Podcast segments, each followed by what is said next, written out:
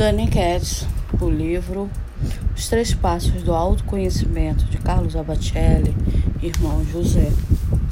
Diante do espelho. Diante do espelho da consciência, o homem deve se examinar sem subterfúgios, sem procurar justificar-se em seus equívocos.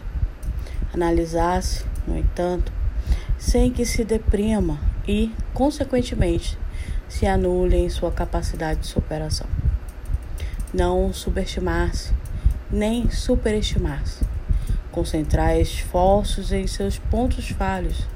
Não desistir de recomeçar todos os dias. Sobretudo, conservar o seu bom humor e o seu otimismo diante da vida.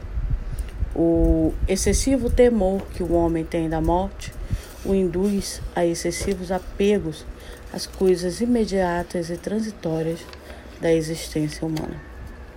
Se se sentir parte integrante da criação divina, reconhecerá que nada do que lhe suceda será capaz de lhe fazer cessar o direito de viver e de ser feliz. Sentirá, então, que tudo mais ainda lhe pertence pela justa medida de seu desprendimento do que imagina possuir.